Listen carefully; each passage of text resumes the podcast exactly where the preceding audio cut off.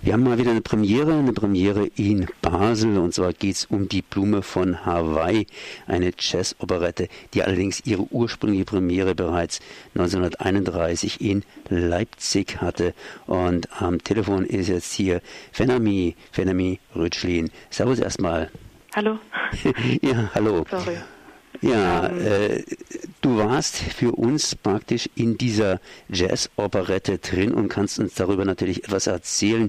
Die Blume von Hawaii ist ja einigermaßen bekannt so ein bisschen, aber kannst du erstmal so die Hintergründe erklären, beziehungsweise um was geht es denn da bei dieser Blume von Hawaii?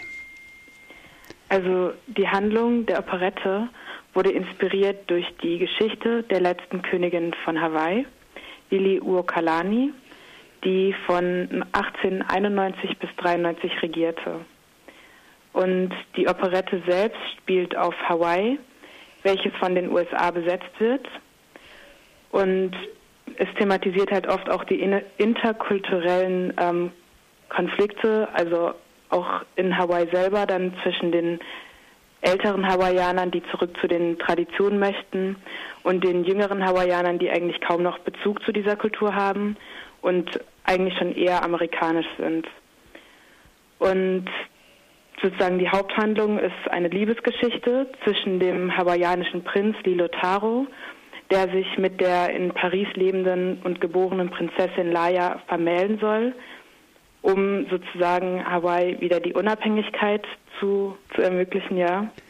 Und ähm, das Problem ist nur, dass die hawaiianische Prinzessin Laia sich äh, nicht wie gewünscht in den hawaiianischen Prinzen verliebt, sondern in den US-amerikanischen Captain Stone. Das führt natürlich dazu, dass die Prinzessin den Prinzen nicht heiratet und ähm, schlussendlich Hawaii zum 50. Bundesstaat der USA wird. Soweit die Story. Wie wurde das Ganze jetzt ausgeführt? Ich meine, es klingt ja ziemlich, naja, eigentlich eher wie eine Liebes, wie eine Liebesgeschichte, also so ein bisschen operettenhaft. Und das ist ja auch eine Jazz-Operette. Was heißt denn das überhaupt, Jazz-Operette in diesem Falle? Also die Musik, also von der Musik her war es halt ähm, doch sehr US-amerikanisch und hatte eigentlich kaum was mit ähm, Hawaii zu tun. Ähm, eine der Hauptpersonen ist ja auch ein Musiker aus ähm, Amerika, Jimmy Boy, der halt ähm, immer wieder so sozusagen Musikstücke aus Amerika, also klassisch aus Amerika halt aufführt. Unter anderem zum Beispiel Wir singen zur Jazzband. Ähm, und auch vom Tanz her ist es halt, geht es halt sehr in die Richtung. Jetzt hat das Ganze hier Paul Abraham geschrieben und hier in Leipzig zum ersten Mal uraufgeführt, ist also auch ein bisschen europäisch angehaucht. Was hat dich denn an dieser Blume von Hawaii persönlich so fasziniert? Das Stück spielt ja selber 1895 und äh, uraufgeführt wurde es dann hier 1931, das heißt irgendwie so ja ein bisschen nach der ja, nach der Krise, ähm, Wirtschaftskrise und eben zu Beginn der Nazi-Herrschaft in Deutschland praktisch und äh, ja zwischen den zwei Weltkriegen. Was hat dich jetzt hier, das ist ja fast 90 Jahre später, 80, 90 Jahre später, was hat dich an diesem Stück fasziniert an der Blume von Hawaii, wenn du da drin gewesen bist?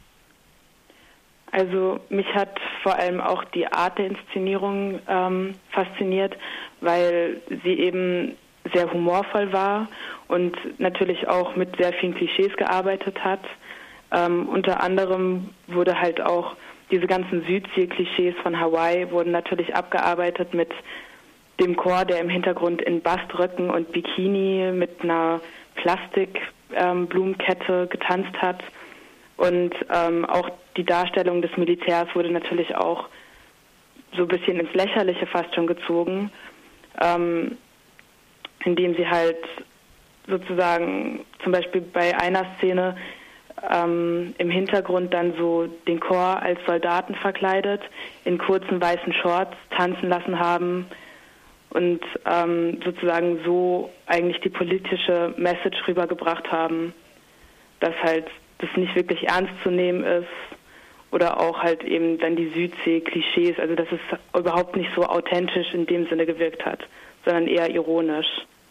Ja. Operette kann man ja immer so ein bisschen zwei, zwiegespalten sehen. Auf der einen Seite eben Kunst beziehungsweise einfach Unterhaltung, so ein bisschen trivial. Auf der anderen Seite kann man natürlich von der Blume von Hawaii auch politische Geschichten irgendwie reinschieben beziehungsweise rauslesen. Man kann ja aus allen möglichen Sachen irgendwas rauslesen.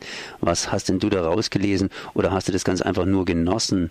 Also zum einen war es natürlich zum, also auch wirklich Unterhaltung, aber gleichzeitig fand ich eben gerade diese Thematik von dem von der USA als Besatzungsmacht natürlich ähm, sehr interessant auch und eben wie sie sozusagen ja also dass eben die USA wie sie dargestellt wurde halt eben als die Besatzungsmacht gegen die man eigentlich schon fast nichts mehr machen kann. Also die Hawaiianer selber haben ja kaum die Möglichkeit gehabt sich dagegen zu wehren und ähm, es war natürlich sehr politisch, weil dieses ganze, diese ganze Thematik mit den USA, die halt sozusagen sozusagen andere Kulturen fast schon wie verschlingt, die ist ja selbst heute noch ähm, sehr präsent. Also jetzt zum Beispiel mit der allgemeinen Amerikanisierung zum Beispiel, wo halt sehr, also vor allem bei den jungen Erwachsenen sehr präsent ist. Und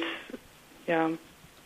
Dieses Stück ist ja ursprünglich geschrieben worden zwischen den zwei Weltkriegen und wir haben ja die heutige Zeit, da sind garantiert auch neue moderne Sachen eingeflossen, die irgendwie mit heute Bezug haben und äh, 1931 praktisch gar nicht gar nicht äh, auf dem Bildschirm waren, um es mal so auszudrücken.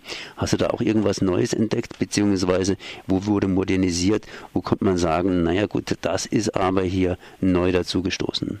Ähm, ja, also es, also es wurde ja sozusagen, ähm, also ich weiß nicht mehr genau den Kontext, aber es kam auch Nordkorea zur Sprache, wo ja gerade diese Thematik mit USA, die sich halt dort in diesen Krieg auch einmischt, sozusagen ähm, drin ist. Ähm, und insgesamt ist es natürlich auch eine relativ, ähm, also eigentlich eine ziemlich moderne und aktuelle Story, dass eben sich Amerika gerade so einmischt, zum Beispiel jetzt mit der NATO in Europa und der USA, die ewige Fehde sozusagen zwischen den beiden, die ist ja selbst heute noch aktuell.